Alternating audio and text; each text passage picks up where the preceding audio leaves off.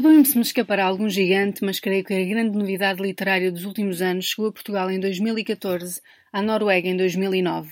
Refiro-me a Karl Ove Knausgård, autor norueguês agora com 49 anos, olhos azuis, rugas vincadas, ar de rockstar.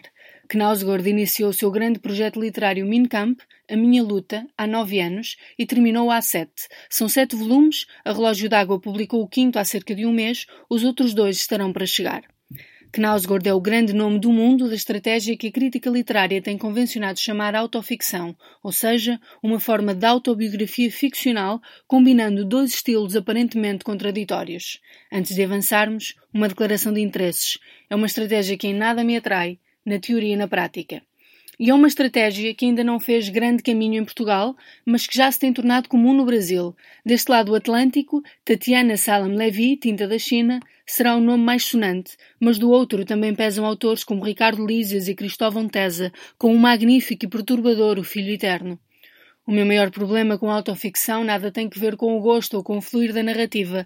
Li estes quatro autores e, exceto Lísias, gostei de todos.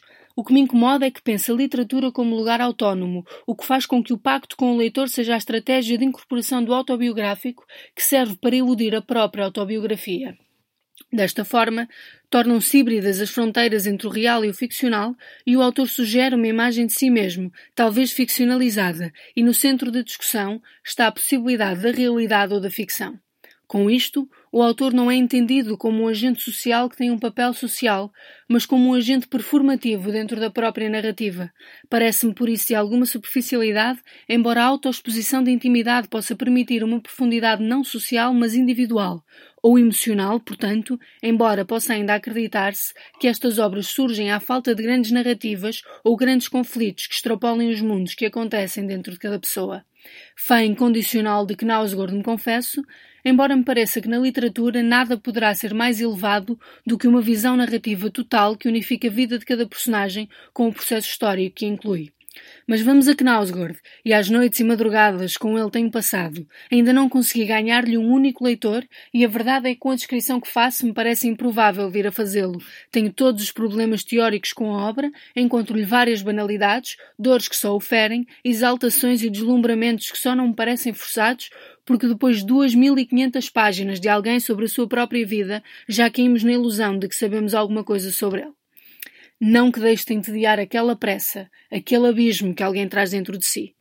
O que mais me perturba em Knausgård é precisamente que o que lá está seja autobiográfico. Não o fosse, fosse aquele Carlo uma personagem e achar que tinha um caráter frágil. Assim, não posso, ainda que reconheça essa fragilidade, pôr de lado a coragem ímpar ou estupidez que é pôr no mundo livros daqueles, embora o autor tenha já afirmado não se ter lembrado da recepção.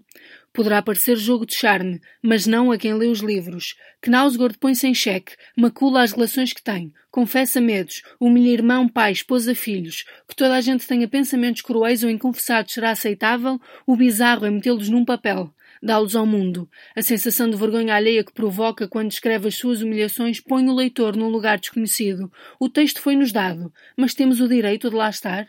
Um em cada dez noruegueses comprou os livros deste norueguês e por isso um décimo da Noruega sabe como é que Knausgård é na cama, os mal entendidos porque passou, os medos que tem, as vezes em que foi gozado. E isto na Escandinávia, onde derramar lágrimas e emoções não é coisa de bom tom.